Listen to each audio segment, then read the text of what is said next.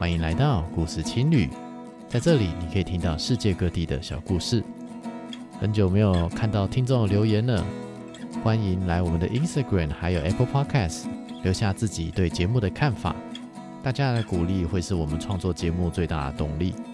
今天我们来访问这里胡说的主持人杰西大叔，聊聊航空业的故事。欢迎光临故事青旅，今天很高兴能够访问一位我非常想访问的一位来宾，杰西大叔，我们欢迎他。大家好，我是杰西大叔。对，杰西大叔有一个节目叫做《这里胡说》，嗯，它一样是我们的旅行节目的有台。对，那其实说实在的，杰这里胡说这四个字，一开始大家可能还不会觉得这是旅行节目，哎，呃，其实它本来不是要放给旅行节目而已，对，因为我怕旅行讲完之后，后面可能还要讲什么生活啦，什么餐厅呐，各种不同的东西的时候，就要有一个万用的节目名称，对，就是像什么小燕有约一样。啊、呃，对，讲什么都行。对，所以其实因为旅行的话，我怕很怕有一天会烧光光。但短期内就算是疫情，好像旅行的话题应该不至于烧光光吧？杰西倒是这边有太多可以讲的。呃，自从跟奶茶团长合作之后，因为他是我亲堂姐，对，那合作之后其实火花更多了。真的，对，因为他会比较偏向那种初学者，然后会讲很多很多初学者应该要知道的事情，然后每次都是说我的高度太高，对对，然后希望我讲更基础一下，所以等一下也请多多指教。对，因为其实旅行本来就是呃，尤其是航空是一个很多很多人呃组成的一个很庞大的一个行行业。对啊，不只是行业，同时也是市场、啊、产业。呃，送上飞机送到你的目的地，其实要可能要经过几万个人的手，才有办法把你送到你的目的地。嗯、所以其实每个地方每个小酒楼都可以值得去深究。嗯，他可以聊的东西其实蛮还蛮多的。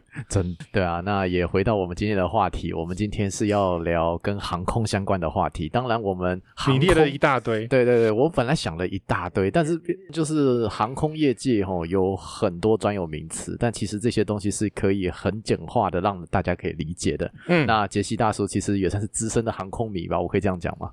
嗯，不资深，原因因为还有更资深的，哦、我是中生代，中生代。对，因为还有前还有前辈，他那个远东航空每一台飞机都搭过的，远每一台飞机。对，然后因为我因为我我那个年代我还没有记录。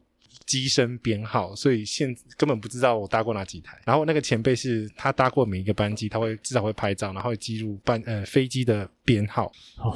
编号，因为你知道每一个呃每一台飞机，它机身上面都有一个独一无二，全球都是独一无二的机身编号。嗯对，那像台湾是 B，然后 B 开头，然后 B 一多少？哦，是这样哦。因为我们的 B 跟中国的 B 是一样的。是是是，我一开始以为那个 B 是波音的意思。嗯、不是，那个是刚好，因为，哎，这个又在要扯到我们两个都还没出生之前。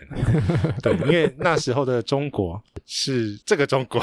对，就那个我们讲说对岸的朋友。对，所以其实那时候是把因为这样子的分区，那因为制定的，我们也有记错的话。这个应该是 ICAO 国际民航组织，嗯哼，呃，颁下来的。国际民航组织是管很多这种民航相关业务的，然后还有另外一个组织叫做呃国际航空运输协会 IATA。那这个是表管票务的，所以这两个东西来讲的话，其实是非常两个重要的一个协会，在组织在管理各个航空公司的国际航空业务。嗯，但是跟各位旅客完全没有关系。对，不需要知道这么多，就是知道有这么个组织就好了。其实很多东西都会跟它有关系吧，比如说机票的编号开头的前三码是 IATA 定的，嗯，比如说长龙是六九五，那那个东西就是它的 IATA 的给它的号码，所以这个有没有关系？还是有点关系。你后面要找便宜机票，你要知道是谁开的，嗯，谁开的会有更多衍生性的问题。对，对，等一下我们应该会聊到很多 IATA 的东西，不过好像讲完，都好像还没有讲到 B 这件事情。B 就是那时候就是给了台湾嘛，可是为了跟中国要做一个区分，是，所以两边虽然说那种 B，但是问题是我们的 B 会多一个 B，然后后面再加一个数字一多少？哦，了解，就是一八什么什么啊，然后一八一七九五零啊，什么鬼九零五啊，什么鬼的？哦，对对对，好，那所以是机身编号，可是跟航空公司。基本上你可以查得到，你用那个机身编号可以查查查得到你的那台飞机的年龄。哦，是哦，我会去看的。哦，好奇这样子。嗯，会去看，比如说这一台飞机二十年了啊，啊，这台飞机什么啊，对不对？两年了，其实都看得出来，因为其实有有人。呃，网络上面有一个网站是专门解呃整理各个航空公司的机队的细节。对，这个真的是对我们一般平凡人来说，算是资深航空迷会做的事情了。呃，是的，这是疯子做的行为。那我们在做，那我个人在好奇一个问题，因为其实至少在台湾旅行啊，基本上都要坐飞机出去啦。嗯，我个人好奇问是说，桃园机场为什么它的缩写是 TPE？因为这感觉是明明是。一个台北的意思吧？这怎么会考究一下？第，因为呃，最早最早之前啊，TPE 指的其实是松山机场，不是桃园机场。但是在民国六十八年的时候，这个是有人在那个松山机场的 FB 上面有纠正他们家小编，是对。民国六十八年之后，这个桃园机场在桃园这个县址，那时候还不叫桃园机场嘛，叫中正国际机场，对，十大建设之一嘛，嗯。呃，成立使用之后，就把这个 TPE 移过去。那为什么是 TPE 呢？因为原先的松山机场是所谓的国际机场，就是什么飞美国、飞欧洲、飞应该那时候应该没有飞欧洲，那时候的飞机没办法直飞欧洲。对，那个但至少我们讲说十大建设时代之前，松山机场它真的有国际线。对，而且是主要的机场，就是台湾的国际线，就是等于是现在桃机的这个规模。所以那时候最大最大的飞机起降过七四七，但不是现在的七四七啊，是七四七的一百两百，就是它的哥哥哥哥们。是那时候飞机还没那么大，对，所以其实那时候是有降落过七四七。现在能不能降七四七呢？是有困难的，因为现在啊、呃，松山机场下面有一个隧道。嗯哼，那那个隧道其实有一个承载力的限制。第二个是我们跑道距离来讲，它其实不够长。是，对，它反正就是不是一个现在航空呃，就是比较大型机场使用的大概四公里左右的跑道的长长度。是，目前来讲，现今的松山机场就只能落中型的飞机，比如说三三零、七八七。嗯哼，那有时候会有迷你版的七七七飞过来。嗯嗯，哦，所以其实会有这样子的一个限制，它机型上面的限制是。好、哦，他再讲一个 方向的设计，其实都是有研究过的气候的，不要必须有一个最优机场啊，那真的是不知道在说什么、呃、那是那是硬改的，现在也没在运作了，不管。没有，现在是跑跑卡丁车的赛跑跑道。Uh, whatever 之前才聊过，那个恒春机场是呃要看得到才能下去，然后看不到的时候飞机是不能下去。哦，它叫做所谓的目视机场。是对，目视机场就是它不能靠仪，它就没有仪器嘛。没有仪器的话，这个意思就是说没有塔台可以 support 的、呃。没有，它有塔台，但是目视的条件就是说我在一个高度之下，我要看得到机场。那这个高度是决定高度，那我在决定高度我还看不到机场的时候，这代表是什么云啊雾啊挡住的时候，我就不能下去，就要回到高雄，因为高雄有仪器，仪器的话的它那个条件限制就比较宽一点，定位比较好定位了。嗯，因为你要降落到机场嘛。对，没有错。对，所以其实很多很多细节，既然是航空，它就是细节到无无每一个东西都有一个 SOP，没有错，包含厕所。对，如果对于机场设计有兴趣的话，可以欢迎听我们这里胡说。就是杰西大师有跟翔仔有特别聊过嘛，对不对？好久了啊！哦，我从那个时候就在追了，好不好？哦、翔仔已经不设计机场，你知道吗？我知道，他已经换工作了。台中机场是他搞的，他他他，他跟我算同行。对对对，我们在外面坐飞机，当然现在主要的航空业者有两家嘛，波音跟。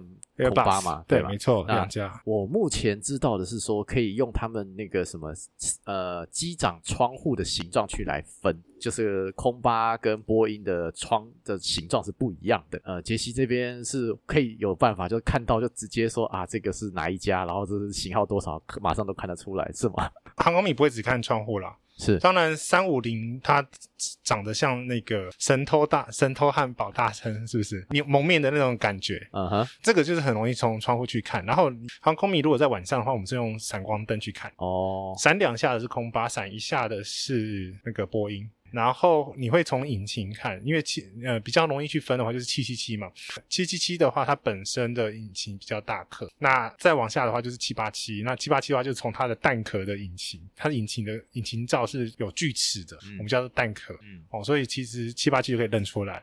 那接下来会搞在一起就是那种三三零啊，三三零跟三二三三五零又很好分，就是从它刚刚讲的那个神偷大盗的那个眼罩去、嗯、去分，哦，所以基本上你这样就已经分完了。你不，你不会，你不会，你基本上不会搞错嘞。当然，在晚上能够看闪光这件事情，这对我来说算真的是新知识。我没有想过哦，原来晚上还可以这样分哦。呃，对，因为他们我不知道他为什么就是要这样子分，到底是怎么发现的？好厉害！因为就是看飞机的时候，隔壁的长跟呃隔壁的前辈讲。哦，OK OK，对，就是那时候我还是菜鸡的时候，约莫大概是也是二十年前了，二十年的菜鸡是吧？嗯嗯嗯嗯嗯嗯嗯，显然真的是一个菜鸡。好，那我们来真的来聊聊机票吧。但是说，呃，我当时就是之所以会找杰西大叔来录节目，主要是因为我听了杰西大叔一集，就是有关于在讲机票的东西。那机票到登机这一条路上，哦，其实有很很远很远很远。对对对对，对，对我们来说可能就是啊一个 print, 刷卡刷卡按出来就这样结束了。对一般人来说就只是这样而已。但其实真的仔细讲的话，那个机票这个背后有很多有趣的细节。像我觉得我听到一个非常重要的点是说。机票是一种期权，这件事情我觉得期货我觉得是期，我觉得期权它是一个权利啊，你可以不执行啊，对啊，呃，no show，对啊，no show 就是不执行嘛，对不对？嗯嗯嗯嗯，但是我不出现我就没有用嘛，所以它是一个期权嘛，对不对？对啊，如果你要用这个角度去切的话，也是可以，因为航空公司卖的一个产品就是我在几几月几号的那个时间点卖的。那一个座位，那个位置，只要那个时间点一过，没有坐上客人的话，我就是没有办法赚钱。它的确是你要你讲的这种期权的这个概概念。其实它其实跟旅行当中相似的产品就是饭店。就是你那一天没有卖出去，它就是没办法赚钱。嗯哼，所以它其实是带有时间性的商品，它一定要在那个时间点给它卖掉。对啊，因为你讲期权是从消费者的角度，那从品牌或航空公司端的话，会比是期货的概念。对，它是期货的期货的概念，就是它真的就是要人货货物塞上飞。是，当然现在疫情啊，有很多东西，其实我觉得就是变化很大了。那所以我们今天讲的。东西可能有些已经不适用了，那我们尽量讲一些就是能够适用的内容。哦，不会不适用，因为我们已经准，我已经准备好要再飞了。哦，是吗？嗯、对，没错，机票没有改变。改变的是检疫相关的比较大，是杰西大叔之前有去西班牙跑了一阵子，二零二一年的十月。那当然就是出入境应该都会有一些不一样的变化嘛，对不对？那能不能稍微分享一下，就是西班牙这一段，就是呃，先问一下，就是说呃，至少你去来回这样子走一趟啊，去西班牙回来，嗯，那这个。过程中，齁，就是有没有多了些什么，或是少了些什么？好，我先讲买机票这一段，这一段跟疫情前是完全都是一样，就是你要付钱买下去，就是你要付钱。OK，对，就这样子，没有变。是，但是出发之前的话，你当然现在疫情后后疫情时代，旅行的必要呃三宝就是疫苗证明。PCR 证明或者是康复证明，这三个是任选一个，呃，三个都要看你要去哪里。对，所以不一定。所以最好的话，因为第三个比较不容易拿到嘛，因为你不一定中。是对，对，所以基本上前两个是都建议大家去取得。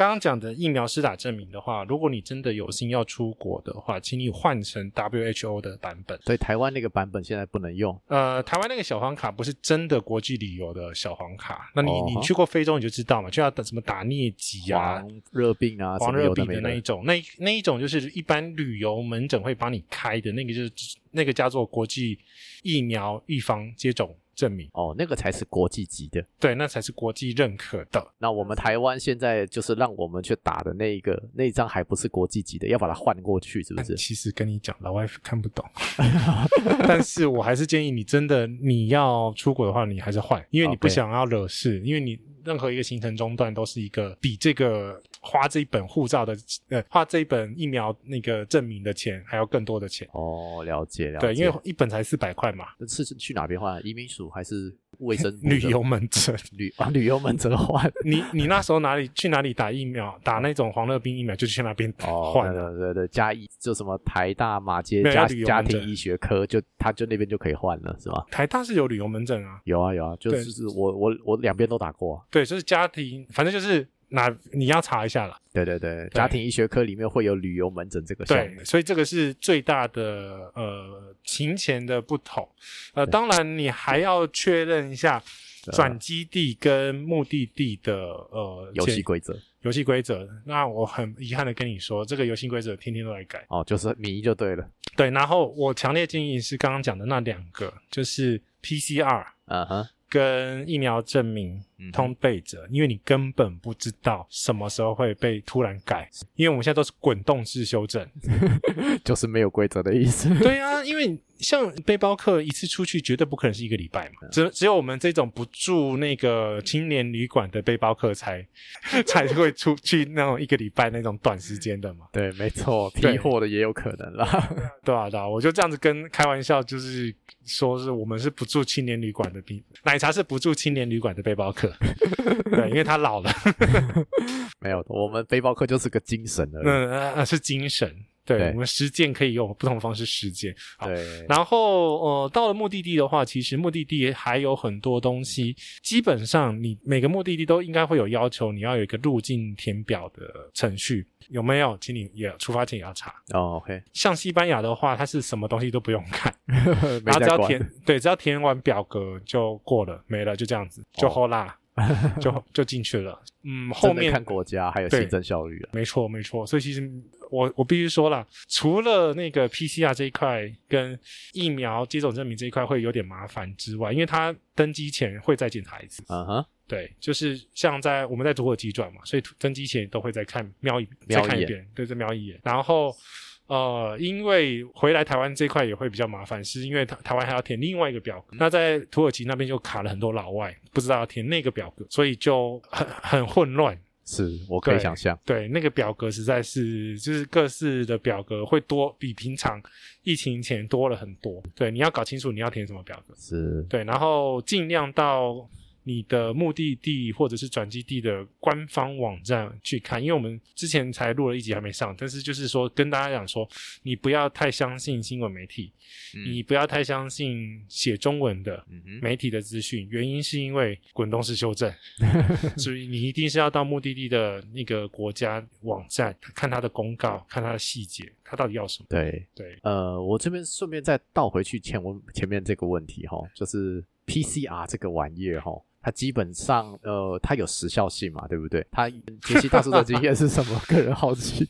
呃，你要搞得清楚，你到底是怎么算那个 PCR？对，真的好难哦。PCR，嗯，先讲第一个 PCR 有分太多种。对，好，你你基本上你不想惹事，就请你用最贵的。哦，就阴性检验证明。不是不是不是，不是还有什么 Rapid PCR、Travel PCR，还有 PCR 是没有报告的。啊哈，对，所以其实你要你像像那个奶茶在捷克啊，它就十几种吧，十几种 PCR，啊，它不一定叫 PCR，有的时候抗体抗原检测，但是反正就是说，第一个你一定要拿到有证明的。然后台湾的话，就是其实就大医院大几间大医院全部都有在。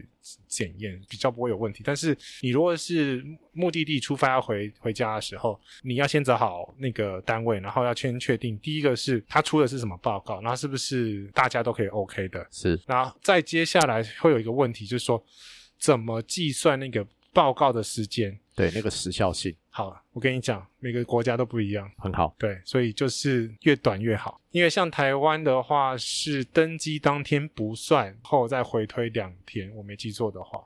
OK。对，因为以前是算工作天，不算日历天，就是六日可以跳过。但现在现在是日历天，有些国家是算。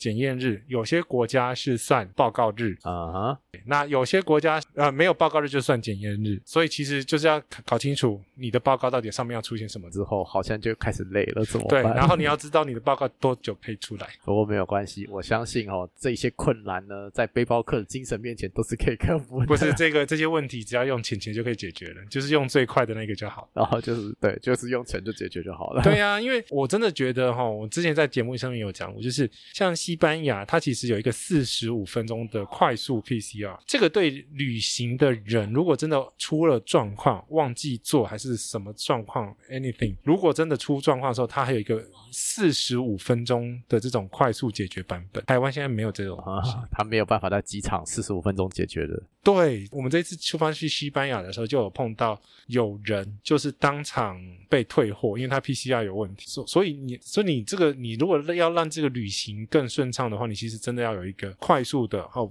四十五分钟、一个小时版本也好的快速的 PCR 的贵没有关系。台湾好像没有开放非医疗单位去做这个东西。呃，像西班牙，它就是在机场就有一个检验中心，还蛮厉害的，而且就是 walking 就可以直接做。他们现在说实在啦，欧洲地区的机场的这种检疫需求应该是比较大一点啦。超大的啊，因为上飞机一定要 PCR，不管是在欧盟区或者是非欧盟区的境内移动的时候，没有错。所以这个就是呃，疫情当中比较。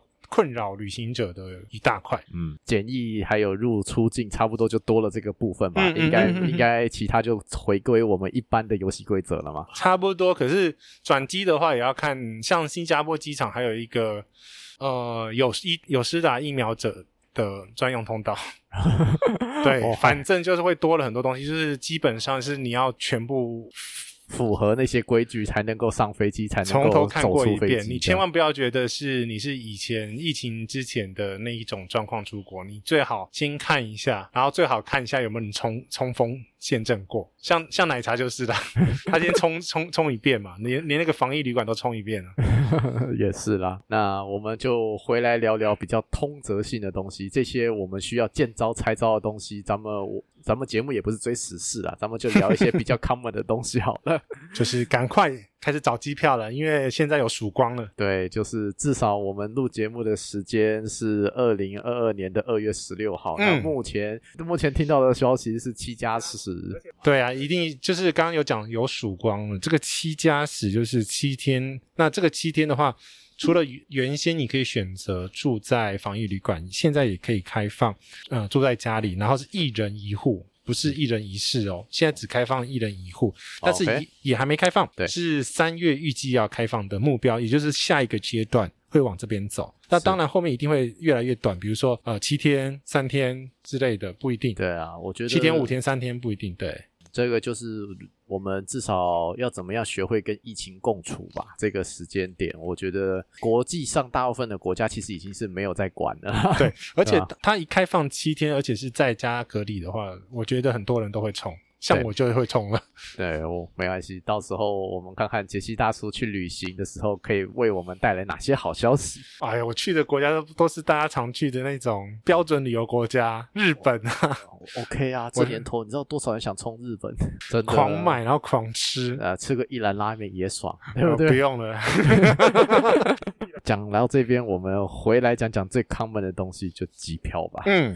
对，那从机票到登机证，哇，这条路要怎么走呢？嗯，我们先问好了，杰西大叔这边哦，也跟我们平凡人一样，会也是用 Skyscanner 慢慢查吗？还是你们航空迷有没有什么特别的游戏方法？嗯，其实 Skyscanner 现在整理的还不错，但是它的价格不是最 update 的，所以等于是说你要查完之后，你还要再去往下呃往他往他那购票的网站再看一，会有一一呃一点点的时间差。然后这是第一个要查的嘛，Skyscanner 只是让你快速检索的。然后当然 Google，它是一个浏览器，对。然后 Google Fly 也是，那这两个是通常是大家最常用的，没错。通常会有一个状况是航空公司的网站会有一些漏网之鱼，所以航空公司网站也是要看一下。就是我们通常一般查机票的顺序应该是说。哎，那个，我们先查说，哦，从 A 点到 B 点，嗯，啊、有这条有这条路线，嗯，那先不考虑转机这样子，然后先 Skyscanner 查完之后呢，再去这一家对应的航空公司里面再查一遍这个 A 到 B 这个班飞机状态是怎么样，我会去看，然后现在还好还好啦，Skyscanner 已经包含大部分的廉价航空。的资料，那如果没有的话，你可能还要漏一些。你知道它有飞，可是它没有进 Skyscanner 的航空公司，这个可能真的要特别问才知道了。呃，不用，就是另外一个付费系统，它可以查说这里 A 到 B 有哪些航空公司飞行。哦，所以说有另外一个搜寻系统啊，可能不是我们一般平凡人会知道。所以其实等同是那个旅行社的那种系统，然后是打那个代码。哦，是 key 代码的，对 key 代码的。可是因为那个东西是，其实还要查的那个东西是看那个 code share 就代码共享，因为很多时候同一班飞机，比如说长龙，他自己会用长龙自己办号费，他也会把一些位置拿去给他的伙伴，比如说 ANA，嗯哼，哦拿去卖。可是位置不不够，可是位置不一定很多，在这种状况下，也有可能这种代码共享 code share 的机票会比较便宜，但是不不一定要查。嗯、所以你有时候你要查的是 code share 的那一间航空公司，比如说我刚刚讲的 ANA，嗯哼，对，这个不一定，这个完全都不一定，这是要看机缘机遇。嗯、但 Skyscanner 是一个很好的出发点，没错没错。哦，因为 Skyscanner 能够查到的，除了航空公司的之外，还可以查到所谓的 OTA 嘛、嗯、，Online Traffic Agent，、嗯、就是我们讲说线上旅行社的部分。有的时候 OTA 的价钱会，就是线上旅行社的价钱会比航空公司再便宜一点点。嗯，那这个也是很机运的事情啊。法，那杰西大叔这边怎么理解？没有什么说法，就是谁要让利而已啊。对，而且你过从 Skyscanner 过去的话，也要付 Skyscanner 的佣金啊。是我跟你讲，其实你有呃航空公司不一定有付钱给 Skyscanner，在这种状况下，他可能就不会上去。我举一个明显的例子，就是包含呃你现在讲的这个问题，跟前面我讲的那个搜寻的问题。我有一次在那东京，然后因为台风天卡住回不来，然后那时候的状况是我找了长龙、ANA，通通都没有，然后我后来是找虎航，是绕了一大圈是找虎航，因为他从赤城飞回来。对，我没记错的话，那时候 Scanner Scanner 是没有这一班的。我是一个一个附近机场慢慢找，找出这个班呃这这这个班机，然后买买下最后一个位置，真的是最后一个位置杀回来的。所以其实不要太相信 Sky Scanner。是，对，我我觉得这种毅力还有机缘，我觉得也真的是需要点运气。对，所以我才说你要知道，呃，第一个。比如说，这附近有哪些机场？觉得东京的话，我可我刚刚讲的赤城线，虽然说它可能搭车要一个小时，但是在那个当下是我唯一能那一天同一天，呃，东京回到台湾的唯一选择。是对，所以这个东西就是你要知道附近有哪些机场。然后你要知道那个机场有哪一些航空公司在飞，对，所以这个是这个是扩大搜寻的一个状况。我那时候记得我找了两个小时的班机吧，啊、连我都要找两个小时，你就知道很难找了。从东京出发的班机很多都没有起飞，是，所以这就是更混乱的状况。所以回到你刚刚的问题，就是说，好，那就是为什么？呃，LTA 会比较便宜，它就让利嘛，就是，呃，它有时候是切票，你因为你不知道它卖的是什么票，那一张机票的后面的价格的话，呃，越便宜的机票大家要记得，就是说越便宜的机票它就限制越多，比如说不能改，或者是，嗯、呃。不能改旗，不能改名，然后什么东西都不能改，甚至它的行李重量会比较轻，因为你不知道卖的是什么舱等。第一个是什么舱等？其实机票的概念的话，其实除了要有舱等的概念，因为大家觉得舱等的概念，我觉得是一般人来讲的话，通常的舱等概念都是经济舱、商务舱。这种舱等概念，对，但实际上经济舱还有再分，就是经济的豪华还有非豪华，是这样讲吗？那你讲是豪华经济舱，那个也是不同的硬体上面的不同的舱等。对，那我讲的是即即即使是在同一个经济舱之下，就算是位置看起来都一样，你的隔壁的买的票价跟你的票价一定会不一样，一定的，这是一个很演算法的东西啊。它不是演算法，很简单，它就是从最便宜的开始卖。哦，OK，对，OK。最便宜的卖完之后，就往上、往下跳一等级，然后越卖越贵，越买越贵。因为到最后面你会买那么贵的意思是，代表就是说你一定要飞嘛。对，所以在这样子机会成本之下，你愿意付的钱是比人家多的。这个状况下，航空公司为什么做这个决决定？是因为他早期会用比较便宜的价格去卖，是希望他早一点把位置给卖出去。有没有记得我们刚刚前面讲，航空公司如果没有把位置卖出去？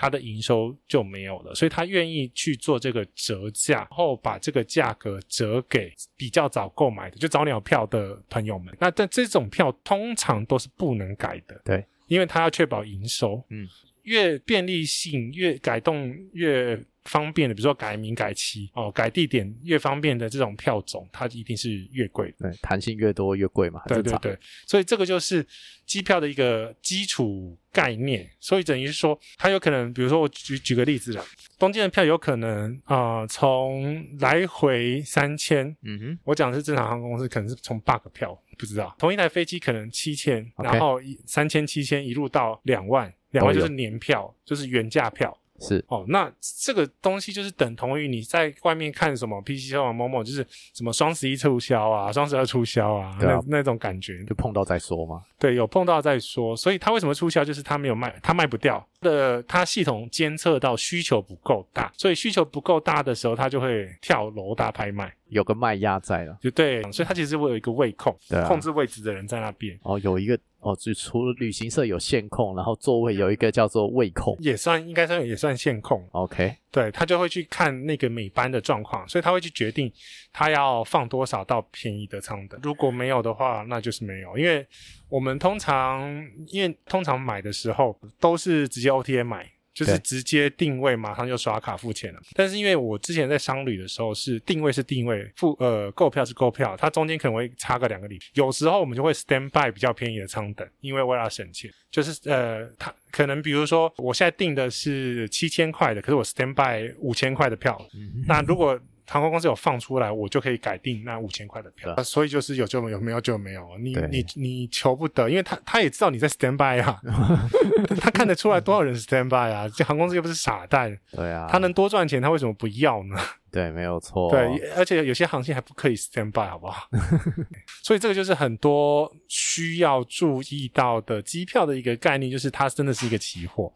那你只要是期货，你就知道是供需法则。对，就谁需要谁的问题。对对对，需求越大，比如说樱花季的时候，那个票价是无敌爆炸贵，一定是两万三万这样子喊。如果是冷门时间点，比如说淡季的时候，周间周三出发，周四出发可能会比较便宜，所以会有这样子的一个概念。这是基本的一个机票的一个价，它的价位会出现这个状况。嗯，那我觉得机票的问题，呃，我们讲说我那价钱，嗯。好，那我们机票价钱的问题，我们先暂时聊到这里好了。因为其实我觉得很多的需求是真的很看个人啦，嗯嗯、而且说实在的，呃，有没有什么可以买到便宜机票的方法？但我觉得现在的疫情状态下，好像还是有，还是有，还是有吗？对啊，去欧洲两万，有有这种机票？有啊，真的假的？昨天才帮帮一个粉丝在看机票啊，怎么开啊？好奇，怎么开哦？台呃土耳其航空，然后直飞那个希斯罗，希斯罗，对，两万一土航哦，真的哦，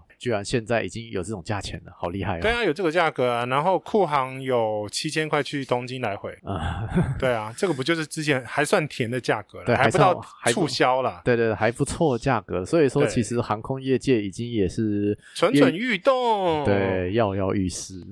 他一定得这样子，不然的话，他其实也没有营收，因为土航跟阿联酋都要恢复 daily 了，就是每天一班，每天一班，快了，什么时间点不确定，有这个量吗？你太小看航空业，他不载人也可以载货，啊，是没错啦。但是因为据我所知，至少二零二一年的十二月，我听到的消息是一般飞机上顶多二三十个人而已。我听到的消息是这样，他还是可以载哦。是啊，是他他通常那时候飞的话是载货能力比较好的。哦，OK，对，下副下货舱可以载比较多货的飞机。那那个是不是我们那个座位的后面都看不到，都被封起来了？没有啊，下货舱哦，那个就是，就是你的座位下面的那个地板的在下面哦，那边应该基本上都是满的哦。哦，所以说就是我们看起来座位一望无际，几百个座位都没有位置，感觉有点可笑。嗯、但是实际上它的下面货是塞得满满的。对啊，他怎么可能会放弃那么好的机会？现在那个自从大排长龙之后啊，呃、嗯，是对那个万海暴涨之后，现在的呃海运的价格快直逼空运的价格了。对啊，所以在这种状况下，航航空的这整个运能，像是华航去年就是靠货运赚钱，是少数没有亏钱的航空公司。对，它就是靠货运啊，所以你要想说真的，你不要小看那些货运的量，就算是在疫情前，下面的货仓还是塞满了货。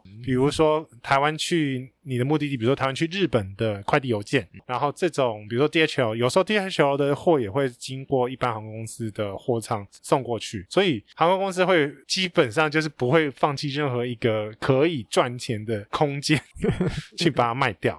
对这个东西，我觉得你不用担心，航空公司一定会把它想尽办法塞满满的。是，所以你这个这个就是航空公司本身自己自己赚钱的一个本事。本事，对，就是你要看它的货运到底有办法卖的那么，那他敢这样子开，他一定是有这个 demand。不，因为他现在不是 daily 嘛，他现在是要改成 daily，就是因为他已经有看到那个 demand。是，对，没有错。这个其实我觉得航空公司嘛，能够活这么久，不是没有道理的。因为航空公司本来就是一个就是资本很重的一个行业，它如果那个 cash flow 一控好，它就是会翻车的那种。对啊，现金烧很快，很恐怖的，真的都是用亿来算的。对啊，我现在都不知道航空业那些朋友们到底是怎么过日子的，嗯、非常的好奇，尤其是新宇吧。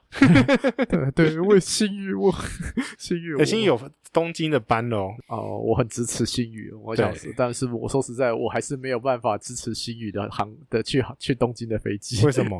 啊，就是不敢飞了。为什么不敢飞？他飞机都很新啊。没 有没有，就纯粹自己因为社畜，所以没办法没办法请那么多假而已。对。日本现在宣布，应该明天会把二月十七号看明天的记者会，嗯、他会宣布应该会改成三天的隔离。哦，从七天改成三天，就不知道他的签证政策是怎么样，因为他呃现在的新闻是写说开放非旅游以外的工作签证，我可以说我去那边开会啊。去跟唐吉诃德开会，对啊，可以啊。去跟 Big Camera 开会，哦，求大 求大叔带我飞，这种开会法，对啊，可以的，可以的。或者是找那边的 Podcaster 开会，可以。你要看这个这个政策其实很快啦，你不用你不用你不用担心，原因是因为现在整个市场需求出来，其实大家政策也会跟着妥协了。它市场需求来自于是现在经济面，你不让这些人去移动，根本没有办法。创造出那些因为商务、因为旅游、因为呃各种跨国间的贸易产生的那些价值，那个会影响到很多的 GDP，所以他一定得让它动。对。对，这个还蛮确定的，只是现在今年又卡到选举了 啊，只是。就是因为这样子，所以台湾动得比较慢。对，咱们就看着办吧，嗯、就看着办吧。那假设我们就是信用卡刷下去了，嗯，刷卡刷下去的话，你如果是应该就是拿到机票了，对，他就会开票。然后如果是在台湾的话，你会拿到旅行业代收转付证明，对，那就是你的发票。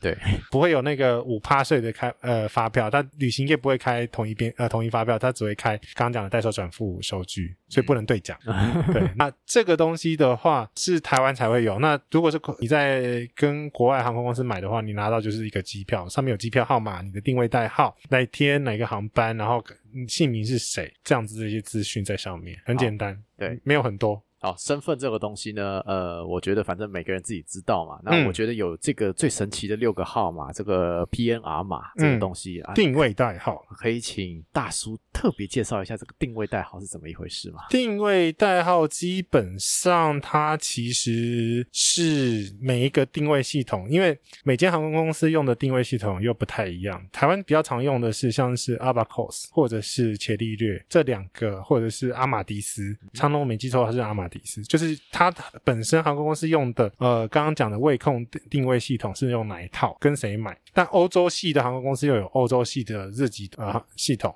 土航是哪一套，我也不确定。嗯哼，但绝对不是刚刚讲的那那三套，因为它的定位代号我在那刚刚讲的那三套是查不到定位资料的。哦。等一下，你可以进这些系统查那个定位代号。对啊，这些系统其实都有一个官方网站，嗯、然后让你去查你自己的行程，还有你订进来的呃记录。我举个例子来讲好了，我之前的外商公司它是用呃，它是美国运通，美国运通的定位系统是用的是 Abacus。那 Abacus 的话，它是连饭店都会帮你一起订，基本上很多的定位系统都会连一个饭店一起帮你递下去，呃，有时候还有租车。哦，是哦，对对对，至少这个定位系统，所以它是一套嘛，哦、就是整个差旅系统帮你弄搞在一起，哦、所以呃，像美国运通的话，你如果把那个定位代号插进去的话，你会拿到你整趟行程，就几月几号，然后飞机啊、呃、租车，然后饭店嗯。的所有的这些资料，嗯、对，这是这个是比较。传统型的旅行社的呃一个流程，你会有一个定位代号。我们一开始定位完成之后是还没有开票，所以不会有票号。但是呃，你如果是 OTA 买的话，你马上呃付完钱，你就会拿到票号。嗯，所以你拿到的是定位代定位代号外加机票号码哦，哦，定位代号就是你定的那个位置，然后呃，机票号码的意思是你付的那个钱，是就跟你现在订台湾高铁的流程是一样的，因为台湾高铁用的是航空公司的系统哦，所以它有一个笨笨的笨笨的逻辑架构在那边。对对对，我订台湾高铁的票，其实我一直不太懂，就是为什么我要先定位，嗯、然后再去另外一个界面再去再去刷刷那个钱，为什么要这分两步？这一直觉得很奇怪。呃，因为它就是要跟以后的这些刚刚讲的那个差旅系统绑在一起啊。哦。所以用了同一套系统，你才有用，才串联之后，比如说才能用阿巴口走，就帮你订那个你台北到高雄的高铁。突然觉得杰西大叔帮我的人生开始了，原来如此。也是因为这样子，所以它的系统的逻辑有点笨啊。对，就是对于使用者来说，怎么多这一步？嗯嗯嗯，就是先定位、哦、后付款哦。对，了解了解。除了这个六个号码之外，还有机票之机票号码之外，接下来就是还有一个东西叫舱等，对不对？嗯、什么 J 啊 Y 啊？其实刚刚就有讲啊，舱等的东西。那那个每个航空公司用的舱等代号都会有点不一样。经济舱商呃，经济舱大概会有十来个，十来个到八个到十来个。那每家航空公司不一样的状况。那这跟座位本身没有关系，对不对？对，你的位。位置就是在经济舱那一大区，嗯、你看到的空姐都一样，吃的餐都一样。为什么会有那么多舱等代号？就是我刚刚讲的，从最便宜卖到最贵的，从最没限制呃最有限制的卖到最没限制的。通常会看到的舱等代号就是依照它的，比如说是年票哦，什么十四天票、三十天票，就是十四天票意思就是说你十四天必须要回来。然后三十天就是顾名思义是三十天，那效期越长的话会通常会越贵，对。然后再加上现在会有行李的限制，对，这个又分成计件或者是计重，这是看航段，航段亚洲区、亚洲区加欧洲区全部都是计重，这不用不用计，很简单，是。只有非美国台湾的出发只有非美国是计件制，其他全部都是计重制。OK，好，就这样子，很简单，没了，是，嘿。这个呃，舱等代号其实每间的航空公司不太一样，但基本上就是你把它想成是要拿来做产品价格区分用的东西。但是其实如果真的要细究起来，同一个代号里面还会不同，还会有出现不同的 fare code。那这个东西就不是一般人可以了解，就是航空公司本身的价格本，这个价格怎么算出来的？它其实有我那套系统可以看，可是我不会有价格。啊哈，对，因为那个本那个价格只有航空公司知道。那这个里面的 airfare code，其实你的每一张机票下面都有一个 fare code，你只是没有在看它，因为你看不懂。那 fare code 代表是它的整个计算逻辑。那这个东西来讲的话，你可以不用管它，但是原因，但是这个就是 给航空迷研究 OK。呃，研究不出来，因为我没有那个呃白话文本，我只对照的资料在那边，那个只有航空公司会有。好吧，那个咱们不懂就不研究了，咱们就继续走吧。但是一定，你一定会在你的机票上面看到这一坨。机票上其实还有印了很多很琐碎的东西，其实也没有正常人看得懂。嗯嗯嗯嗯。所以超能代号大致上是这这个意思。对，但你你通常不会去研究，但是星空联盟本身有统一那个各个航空公司用的代号。经济舱常用的是 B 啊 M 啊，然后大家最常听到的是 Y，Y 的话就是最贵的那一张票。嗯哼，对，这是星空联盟的标准。对，然后豪华经济舱就不一定，因为不是每间航空公司都有豪华经济舱。然后再往上就是呃商务舱，然后再头等舱。嗯、那通常商务舱就大概只会有三种不同的票价票价产品。嗯、对，因为他那边你负责起商务舱的话，基本上就应该是呃不会管那价格。对，没有错。嗯嗯嗯 OK，好，那假设我现在到了机场，拿着行李这样子，嗯、反正。啊，接下来我就是要拿我的登机证的嘛，OK。当然，有的时候你也可以直接去刷那个机器嘛。行，我们讲说在台湾旅行，可能就是金门、马祖的这个就一台机器，让你刷一下身份证，然后票就飘出来这样子。就是总而言之，你要去拿你的登机证了。这个登机证拿到之前哦，会碰到一个人，这个人我们俗称地勤。你的话，你会碰到这个地勤，这个地勤基本上就是一定有拿到航空公司授权，然后去处理你拿到登机证，跟你可以上飞机的检查你该有的文件跟资料跟入境的身份。这个人很重要，原因是因为呢，如果他资料检查不完整的话，航空公司会被罚钱。对，这个就等于是说，你到底你的签证合不合格，其实有点像是靠这个地勤来做判断了。你有没有去到目的地跟转机地的那个文件？其实还有一个系统可以查，是 IATA 的系统。对，就好像是说我今天要拿到这个登机证的时候。嗯呃，我要去这个国家之前，这个这位地勤他们也是查 IATA 嘛，然后他们会跟你说、嗯、啊，就是他们的电脑那个那一面会显示说啊，这个我要检查 A B C D E，对对对，才能让这个旅客拿到登机证。对，因为那个系统里面还要输入你你持有是哪个国家护照，你从哪里个哪个地方出境，哪个地方转机。嗯、然后哪个地方是你的目的地，还有包含你几月几号、你的年龄这些东西，都会影响到你要出示什么样子的证件。嗯，所以这个是另外一个很复杂的系统。当然，那个系统有时候不灵光啊，有时候要跟人家吵架了，就是因为他那个系统上面写的模棱两可的字句。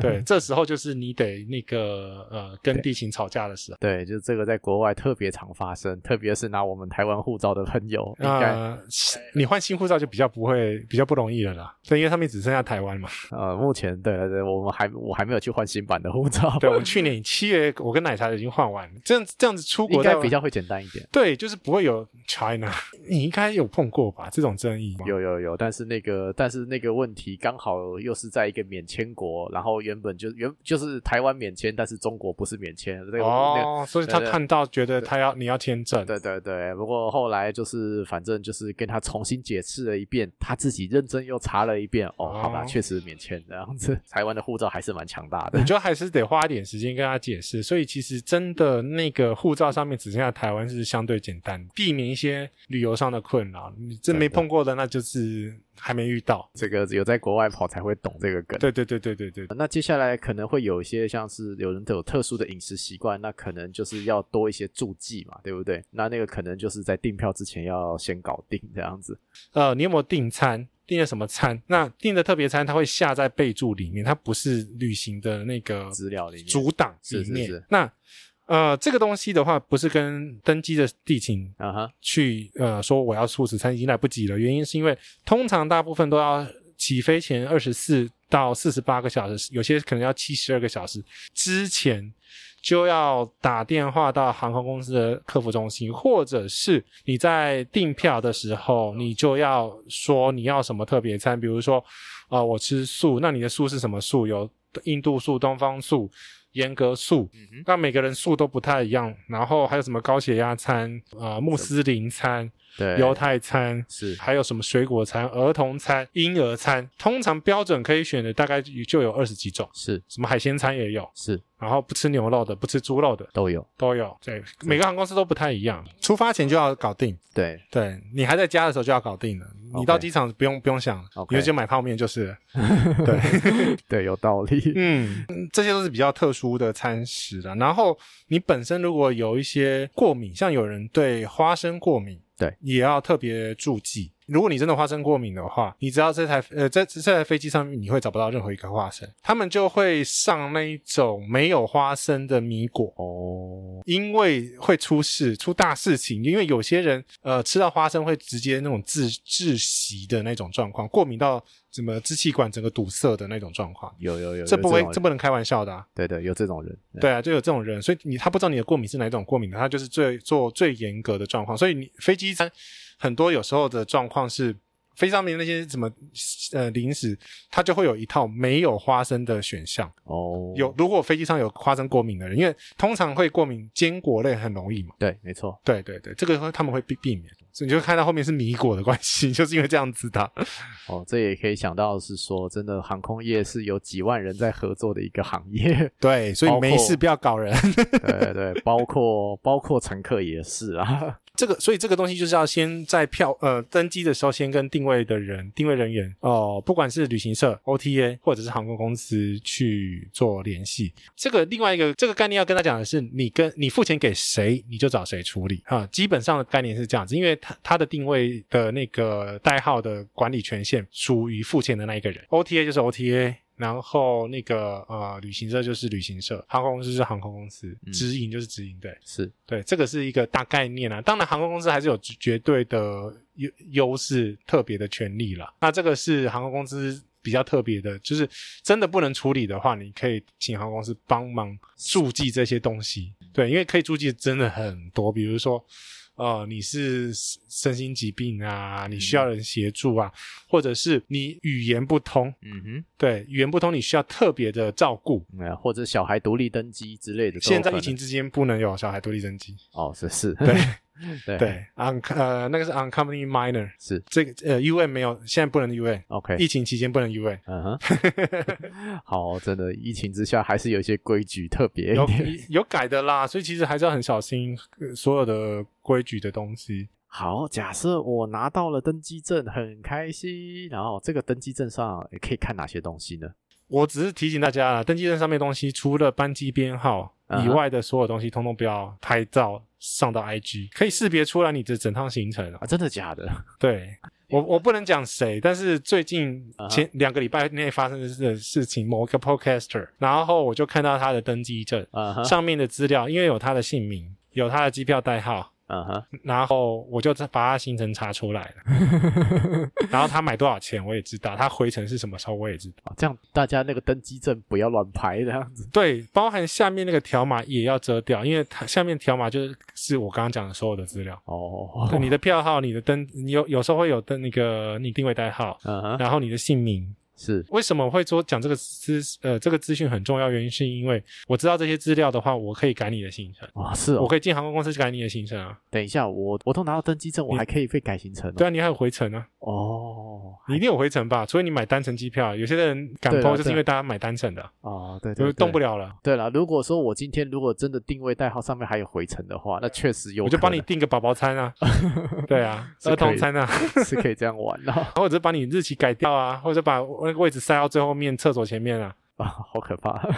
登机证上面的全部都是个资，你不要乱拍。哦，对，除了班机代号可以不遮，对，单机代号是没关系的。姓名要遮，是原因是因为呃，我可以用姓名跟代号，或者是姓名跟机票号码进去航空公司系统、哦、去查你的行程。好可怕啊！这些大叔好可怕、啊。没有什么可怕，这就是标准的东西啊！你根本你你自己去航空公司查你行程，是不是也是用这个资料？呃，是没错啦。对呀、啊，那你这些资料你为什么可以公开呢？就不是可以公开的东西啊。对，除非那个行程已经结束了，对，回程也飞回来了，才能就没事，那就没事。真的。对，那 讲到这边哦，大叔有没有觉得什么还可以再跟各位听众朋友分享的？觉得可以聊的？开始找票啦，各位。对啊，你要便宜的话就现在啊。原因是因为这个刚讲的那个七千块去东京的票。其实还真不多呢，没有很多。但三月底只有某一个周三出发有，嗯哼，对，然后隔一个礼拜的周三回来，所以这个票是难，非常难得。不然标准的话可能要一万二哦。所以你真的要去日本的话，可以开始下赌注了。但是因为库航不能退票嘛，所以你 退而求其次的话，可能真的就是要。找呃传统航空公司的那个呃机位，如果真的要去日本的话，可以开始下。我赌啦，我大概是赌五月、四月应该就会可以去。我讲可以去是人可以进去，但是还是有一些隔离政策，只是可以放宽到你可以接受的那种状况，比如说三天。呃，真的，我觉得像我们台湾这样子一次关两个礼拜，对很多人来说早就已经那个精神崩溃了。有啊，奶茶快差点了。对啊，因为那这个在那个环境下，你真的呃又不能走出去，然后你真的要很好的这个精有精神素质在那边。对，如果你有朋友有亲朋好友是在隔离的状况下，请你每天照三餐问候。是啊，他们真的被关在里面，真的很无聊，很无聊，然后需要被关心。你要关，尤其是他的那个精神的状况，嗯，对，不要让他们太太寂寞。因为现在来讲，不管怎么样。还是会有人是选择十四天在防疫旅馆，对，因为七加七的话，你另外一个七比呃整个流，尤其是对中南部的朋友来讲的话，你要回到你的居住所其实很麻烦，嗯，对你比如说高雄的话，你就必须只能搭防疫计程车。然后又要多一笔那个防疫计程车的开销，对，所以很多人做住中南部的话，都会选择他宁可住防疫旅馆十四天，对对，所以这个是现在还没有改变的。就算后面如果真的开放的话，那真的会好很多。你看那个七加七加呃七加十。嗯哼，七天住在家里，OK 啊，我宅在家门一个礼拜，那不是什么问题吗？要不是你今天约我出来，我才不会出门，好不好？对不对？住在家里有冰箱可以慢慢清呢、啊。哦，对，我可以慢慢整理家里，这样。对啊，真的疫情之下，真的有很多的变化，到时候就是要请大家配合啊。如果大家对旅行这件事情还真的很有热情的话，嗯嗯嗯嗯嗯，对。那最后啦，就是说，如果我们就是想要就是多听杰西大叔的故事，或者是说啊想要听听奶茶你的搭档的故事的话，嗯、可以怎么样搜寻你们的节目呢？我们的节目叫做这里胡说，就是那个这里那个胡说，对。就是搜寻这个这里胡说就可以找到我们的节目。那我们的节目是你就就听我的就好了，因为我们奶茶那边内容跟我是同步的。对，为什么？因为我们想要做人流的测试，就是不同的 TA，因为我的 TA 对 AB 测试，因为我的 TA 跟那边他的那边的 TA。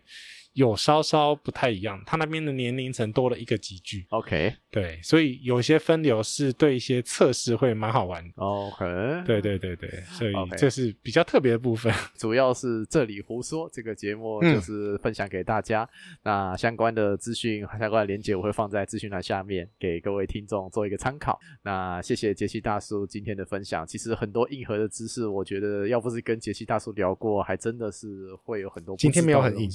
今 天吗？今天这样子对你来说，你觉得 我没有准备啊？对对，对杰西大叔来说是不需要准备的知识。对对对对对，是那个要准备的知识是那个那个混凝土硬性钢硬性钢面跑道的那种，钢性跑道、楼面跑道。这个我不用准备，这个我可以直接讲。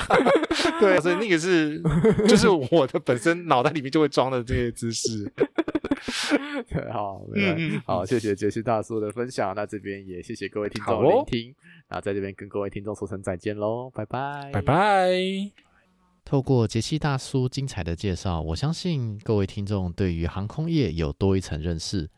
就像杰西大叔说的，其实航空业是一个有几万人，还有许多年累积下来的一个很庞大的行业。未来的旅行的路上，相信一定会再次碰到这些航空业的朋友们。或许只是萍水相逢，但如果有机会的话，别忘了对这些航空业的朋友们说一声辛苦了，谢谢你们的付出。希望今天的故事对大家有一些小小的启发。祝福大家在人生的路上更有勇气，找回自信。这里是故事青旅，我们下一期节目再见，拜拜。